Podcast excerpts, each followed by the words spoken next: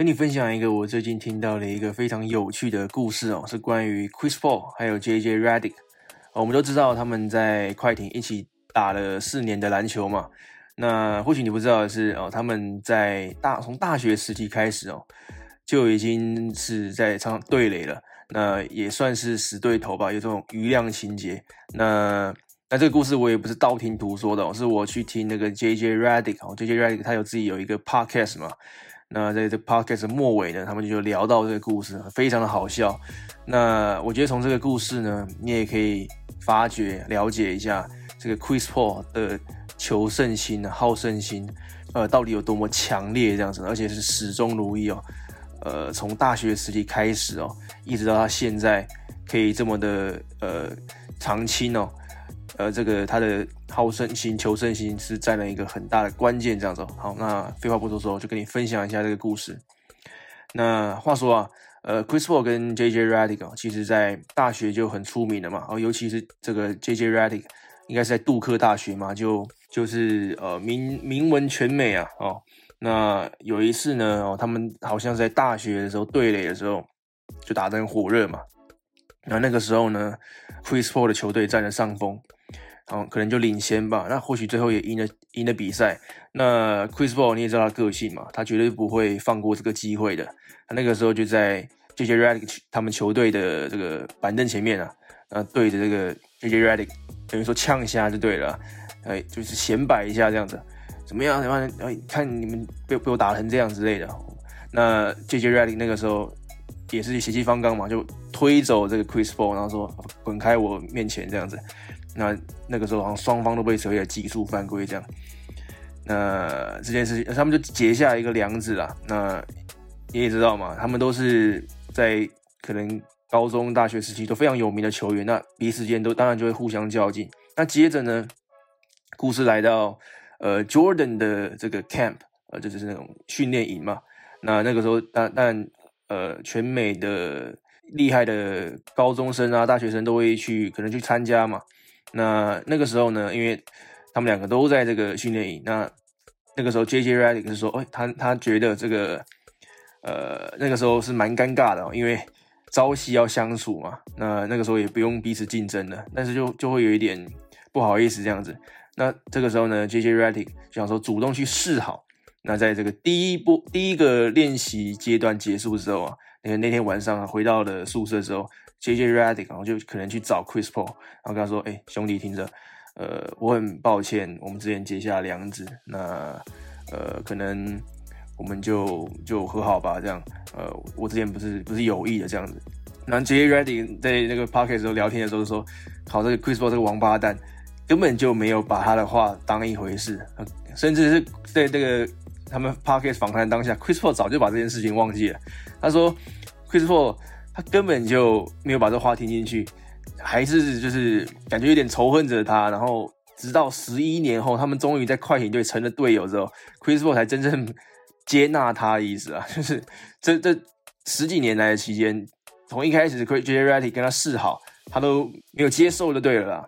哦，所以从这一点就可以看出来，Chris Paul 真的是很王八蛋，但是也非非常的好胜哦。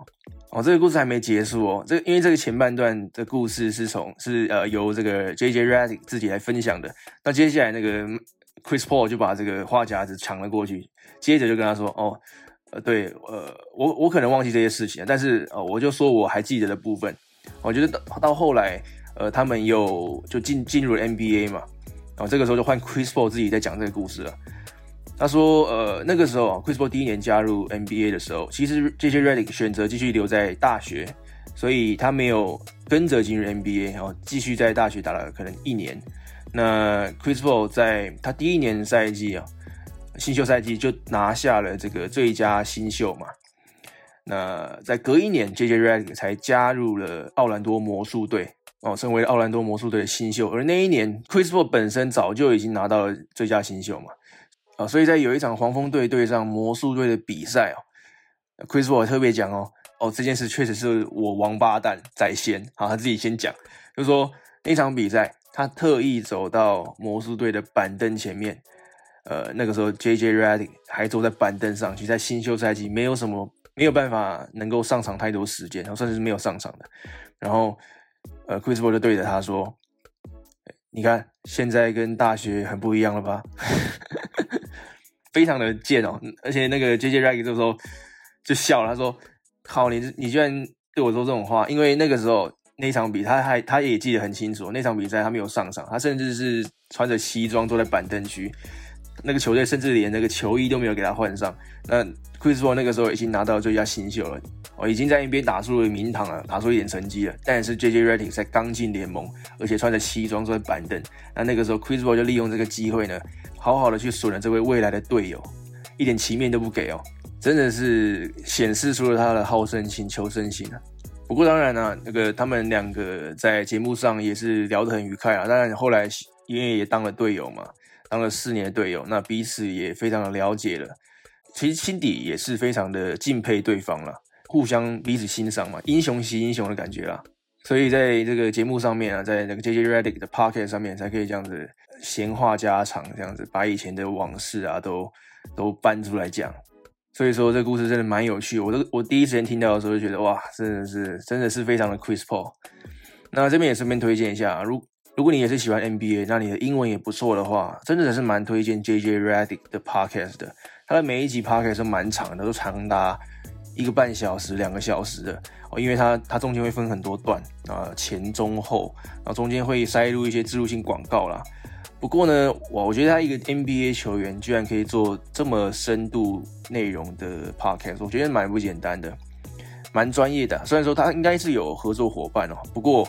呃，就是蛮蛮蛮推荐的这样子，而且他是一个还在哦还是现役的 NBA 球员嘛，所以他可以分享很多的洞见，很多他现在的观察，尤其现在这这个赛季新冠疫情的关系，这么特别的赛季，他可以分享很多的内幕，很多的这个时候会发生什么样的事情，我们过往是不会知道的。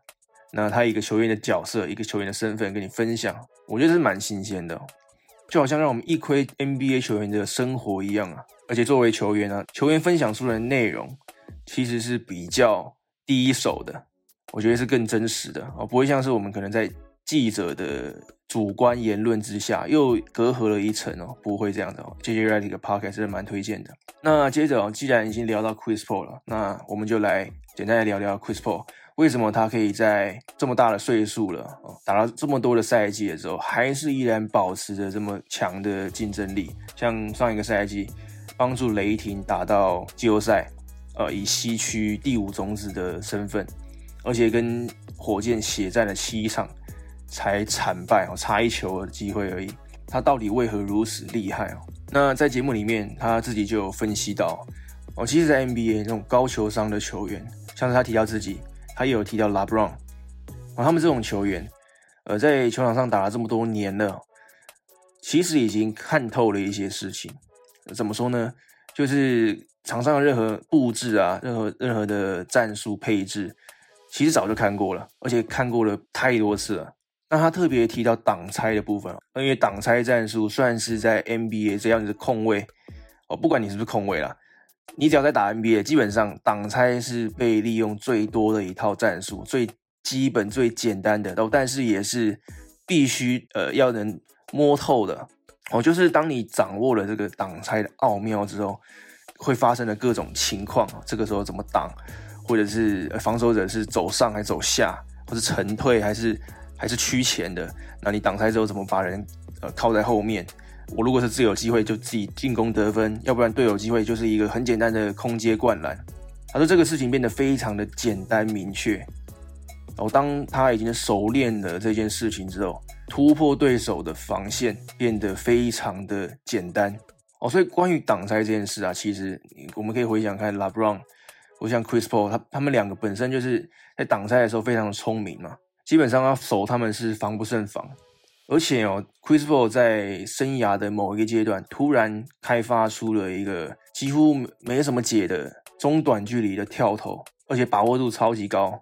那有了这项武器之后，然后再搭配上他挡拆的洞察力啊，基本上 Chris Paul 变得超级难防守的。那也像像 LeBron 一样，也配合饮食啊，就是他们在饮食上面做了一些控制。那每天也积极的在训练啊，所以他说他特别提到。他的身体可以让他在这个岁数还是能够呃做到他想要做的事哦。他说这个跟他在在调配他的饮食之前有很大的出入哦。其实他在改变他的饮食之前呢，他打球有一点畏畏缩缩的，就是不不敢出全力那种感觉。我猜哦，如果你有在打球，你应该也懂，就是我们使不上全力，或者是不敢出全力，因为我们怕出了全力会很容易就受伤。那 Chris Paul 特别提到，他改变了他的饮食之后，我记得他好像还吃素哦，我不知道这点是这个是不是真的。不过就是，反正他有调整他的饮食，那在调整饮食之后，他的身体就可以让他随心所欲的做到他想要做的事哦，所以这是个很大的转变。那也是让他在雷霆队可以打出这么好的成绩的一个原因。让我们一度以为雷霆队要重建了，结果打出这么好的成绩，而且他自己也打进了联盟的年度第二队哦，非常不简单。很多时候我们会觉得说，哇，这个球员老了，他大概明年下个赛季就不能做到什么什么什么了，他大概完蛋了，他大概要走下坡了，大概这个球队付的薪水要溢价了之类的。不过他就特别提到这个这些这些种种的怀疑啊，尤其是像我们常常说拉布朗拉布朗怎样怎样，对不对？他说这些人都笨蛋。他说拉布朗啊，或他自己本身这么长青的这样的表现哦，绝对不会马上就结束了。绝对还会让人家在跌破眼镜，就等着瞧这样子。那我也相信啊，以他们这种高球商的球星，他加上他们的这个好胜心、求胜心啊，他们还是会有非常好的表现。所以我非常期待这季的湖人，那也非常期待这季的太阳队哦，一定能在他们这两位老将啊，拉布朗跟 Chris Paul 的这种个别的率领之下，打出非常有竞争性的篮球。那最主要就是因为他们已经看破了。场上的各种布置哦，尤其是挡拆的部分哦，因为挡拆是 NBA 攻防里面最具代表性的一个基本战术，那也非常实用。你看，只要持球者跟挡拆的人的默契够好，观念够清楚，那是一个非常简单高效的得分手段。再举个例子，像之前的林来峰、林书豪，不过也就是靠着简单的挡拆，打出了非常高水准的表现嘛。哦，所以挡拆我觉得是一个 NBA 里面的一个关键了。好了，那这期节目就先到这边，感谢你的收听，我是 Bradley，我们下期节目见，拜拜。